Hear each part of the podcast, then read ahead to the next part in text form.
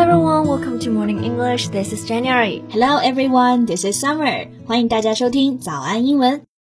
那在节目开始之前呢，先说一个小福利。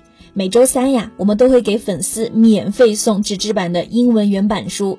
微信搜索“早安英文”，私信回复“抽奖”两个字，就可以参与原版书福利的抽奖啦。这些英文原版书都是我们为大家精心挑选的，是学习英语非常好的材料。坚持读完一本，你的英语水平一定会再上一个台阶的。快去抽奖吧，看谁是那个幸运儿。 Summer. Today, let's talk about sadness. Sadness. Why this sad topic? Well, because this morning I just found out a sad fact. I gained some weight. All right. Is it because you're wearing too much? No, I wish I were. 哎，冬天来了，不知道有多少同学和我有一样的悲伤。 有种悲伤叫做长肉了，但有种快乐叫做肉长在了其他人的身上。我感受到了你的快乐是怎么回事？ 没有没有没有没有。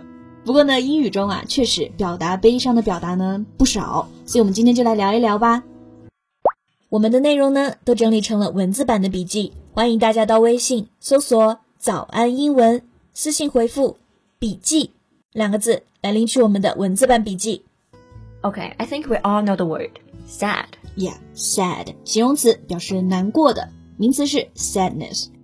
Like we can also say unhappy, miserable, upset, gloomy, depressed, frustrated. 哦哦哦哦，slow down，一 个一个来啊！你刚一下讲了六个同义词，对吧？对第一个我听到了最简单，unhappy。第二个呢是 miserable， Right, miserable 还不只是一般的 sad，、而是那种 very unhappy or very uncomfortable。哦，就是痛苦的，特别难受的。如对果想说一个人看上去糟透了，就是 someone looks miserable。 ，and people often say what a miserable day、嗯 if too many bad things happen to you. ，right。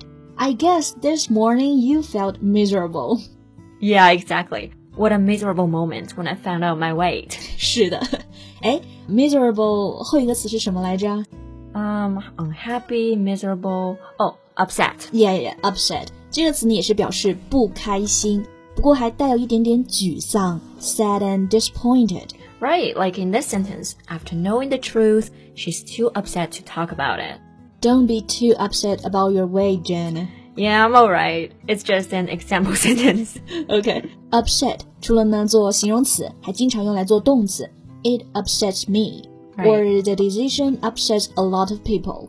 哎，Eh, 我正好想到，不只是人，我们的肚子也会 upset。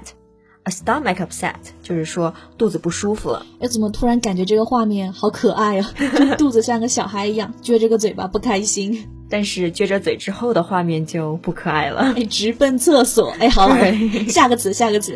All right, the next word is 嗯 depressed. 哦，这个词呢还不是一般的 sad, it's very sad and without hope. 嗯，Mm, 没有希望的悲伤就是嗯沮丧的、忧郁的。 Yeah. 抑郁症就是用了这个名词 depression。 Right，这个 depressed 其实还是比较正式的表达。想再口语化一点啊，we can use these two words: done or blue. Yeah, I've been feeling a little down and I've been feeling a little blue. Right, done 就是向下的那个 down，情绪低落嘛。嗯哼， Blue 就是蓝色那个 blue。哎，为什么蓝色总是和悲伤相关呢？哎，我之前查过，这其实和这个 Greek mythology 希腊神话有关。就是宙斯他生气的时候，他会搞一场风暴；但是他难过的时候，就会下一场雨。这个雨通常就和蓝色联系在一起嘛，所以蓝色就是悲伤的颜色。任性的宙斯。 Yeah, He's like a little boy throwing tantrums at times. yeah. Okay, now we've got four, and what words are left? Gloomy and frustrated. Yeah, gloomy. It can mean nearly dark, right? Yeah, a gloomy room. 一个昏暗的房子。A gloomy day. 暗沉沉的一天。对，所以表达情绪的时候呢，gloomy 也是那种比较忧郁的。It has a similar meaning as depressed, Okay, then it's frustrated. frustrated. What's the English definition of this word? Frustrated, it means you are feeling annoyed and impatient because you cannot do what you want. 啊，有时候啊，学一个词呢，英文解释其实比中文翻译呢更好懂。对，annoyed and impatient 就是焦躁、不耐烦的那种坏心情，，对什么都做不了。这个时候呢，就可以说 frustrated ，you know people can get frustrated at work.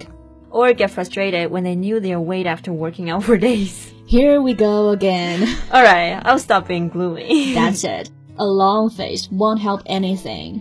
a long face. Now you're starting another war. No, no, no. Don't get me wrong. A long face 不是字面意思的长脸啊，啊哈，而实际是说拉长了脸，就是不开心的这种表情。 这还差不多。 所以如果你朋友不开心，拉长这个脸，就可以直接问他 Why the long face？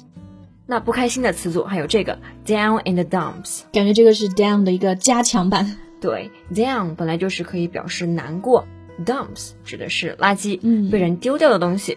那难过到这种地步，也就是 down in the dumps。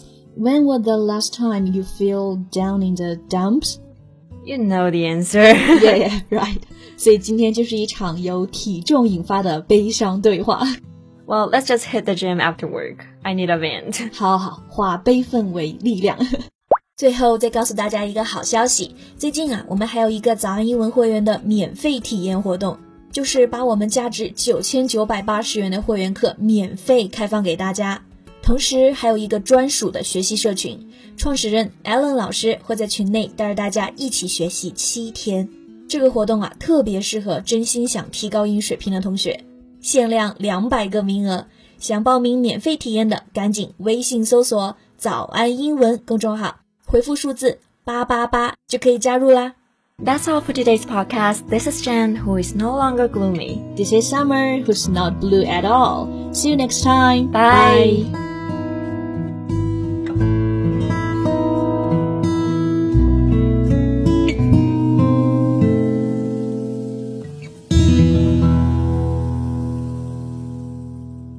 This podcast is from Morning English.